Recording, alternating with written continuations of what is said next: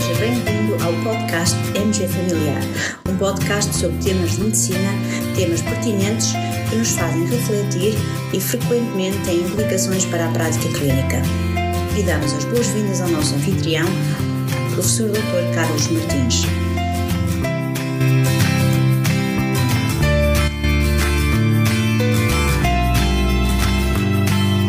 Olá, vida. Espero que estejam bem e, sobretudo, que me estejam a ouvir bem. E digo isto com um sentido literal, dado que tivemos alguns problemas com o som do último episódio do nosso podcast. A verdade é que temos tido algumas dificuldades com o software que usamos para produzir o nosso podcast, eh, mas esperemos ter agora encontrado uma melhor solução. Vamos ver. Neste episódio temos um tema muito interessante. No fundo, trago-vos evidência científica muito recente e potencialmente modificadora da nossa prática clínica na área do tratamento da hipertensão arterial. Portanto, uma situação clínica com a qual lidamos todos os dias da nossa prática clínica. E não, não se trata de um medicamento novo, nem de uma nova associação terapêutica. Vamos então levantar o véu. Na verdade, trago-vos um ensaio clínico randomizado, controlado, cujo objetivo foi responder à seguinte pergunta clínica: Em adultos com hipertensão arterial, a ingestão dos fármacos anti-hipertensores à hora de deitar, em vez da tradicional ingestão matinal, produz uma maior redução da morbimortalidade cardiovascular? Pois é, este estudo avaliou a eficácia daquilo que também é conhecido por cronoterapia da hipertensão arterial. Suspeitava-se que a cronoterapia pudesse ser eficaz, mas não se dispunha de evidência suficientemente robusta, pelo menos até agora. Vamos então olhar com, com maior detalhe para este estudo. Neste estudo foram incluídos 19.168 adultos eh, de idade superior a 18 anos, com hipertensão arterial e com necessidade de tratamento médico para baixar a pressão arterial.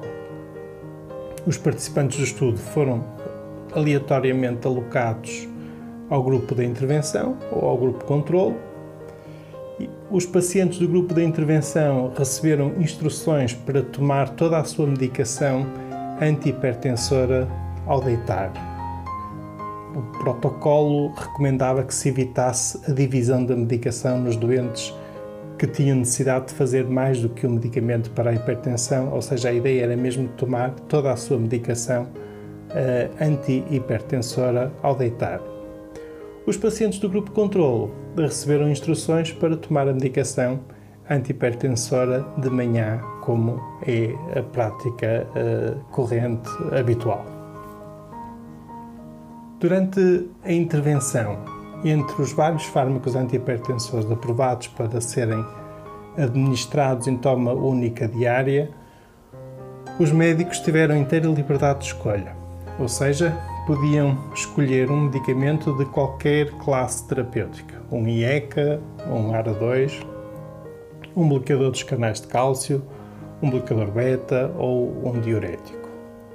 Por outro lado, medicamentos como estatinas, eh, ácido acetil salicílico e antidiabéticos também puderam ser prescritos conforme as necessidades dos, de cada paciente a análise dos outcomes, dos, dos marcadores, incluindo do marcador primário, que era um composto que incluiu infarto agudo do miocárdio, revascularização coronária, insuficiência cardíaca, acidente vascular cerebral e morte por doença cardiovascular, foi uh, efetuada então essa análise por investigadores cegos para a alocação. Ou seja, a análise foi efetuada por investigadores que desconheciam se os pacientes eram do grupo intervenção ou do grupo controle. Verificou-se um follow-up de 99%, portanto, quase sem perdas de seguimento, com uma mediana de 6,3 anos de tempo de seguimento. Na análise dos resultados, os autores seguiram a estratégia da análise da intenção de tratar e aqui vamos nós então conhecer os resultados deste estudo. Verificou-se então que o número de pacientes que sofreu um evento cardiovascular do marcador composto eh, primário foi significativamente menor no grupo da intervenção, da toma ao deitar, do que no grupo controlo, ou seja, da toma matinal. E esta diferença foi uma diferença estatisticamente significativa, tendo o número necessário para tratar sido de 20,3. Por outras palavras, bastará recomendar a 20 dos nossos pacientes hipertensos que passem a tomar uh, a medicação antihipertensora ao deitar para evitarmos que um deles tenha um evento cardiovascular importante dos que pertenciam ao marcador composto primário. Este é um resultado uh, muito positivo. Mas lembrem-se que na investigação também devemos olhar sempre para o lado B, para os potenciais danos das intervenções. E neste caso, os autores tiveram isso em consideração, avaliando quer os eventos adversos, quer a adesão terapêutica. E a boa notícia é que quer a ocorrência de eventos adversos, quer a adesão terapêutica foram idênticas nos dois grupos. Ou seja, não se verificaram nem mais nem menos eventos adversos pelo facto da toma dos antihipertensores passar a ser ao deitar, uh, nem uh, menor ou maior adesão terapêutica. Em jeito de conclusão, podemos afirmar que este estudo encontrou evidência de que a toma dos antihipertensores ao deitar reduz significativamente a morbimortalidade cardiovascular nos adultos hipertensos. No fundo, estamos perante um POEM, evidência orientada para o paciente e relevante. No fundo, um POEM muito relevante de uma intervenção que é simples, que é gratuita. Não gastamos dinheiro por recomendar a toma dos fármacos antihipertensores ao deitar. No fundo, também estamos perante um estudo que tem o potencial start-stop. Neste caso, do lado stop, devemos parar de recomendar a toma da medicação antihipertensora de manhã e do lado start, devemos começar a recomendar a toma dessa medicação ao deitar. Este estudo foi publicado no European Heart Journal e o link ficará disponível no nosso site MG Familiar.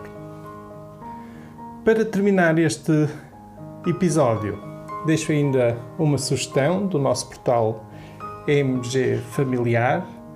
Publicamos muito recentemente a orientação clínica da Direção-Geral de Saúde sobre coronavírus. Nos tempos que correm, realmente temos que estar atentos às uh, indicações e a todas as informações relevantes que nos vão surgindo relacionadas com este surto. Deixo ainda uma sugestão, um livro que me tocou, O Pintor de Almas. Deixei-vos alguns comentários e algumas reflexões relativas à leitura desse livro. Uh, espero que, que gostem. E por hoje é tudo. Fiquem bem, continuem bem e até ao próximo episódio. E terminamos assim esta edição do podcast MG Familiar. Muito obrigada por nos ouvir. Se desejar completar a sua leitura, muitos dos conteúdos abordados neste podcast estão disponíveis em www.mgfamiliar.net. Até à próxima!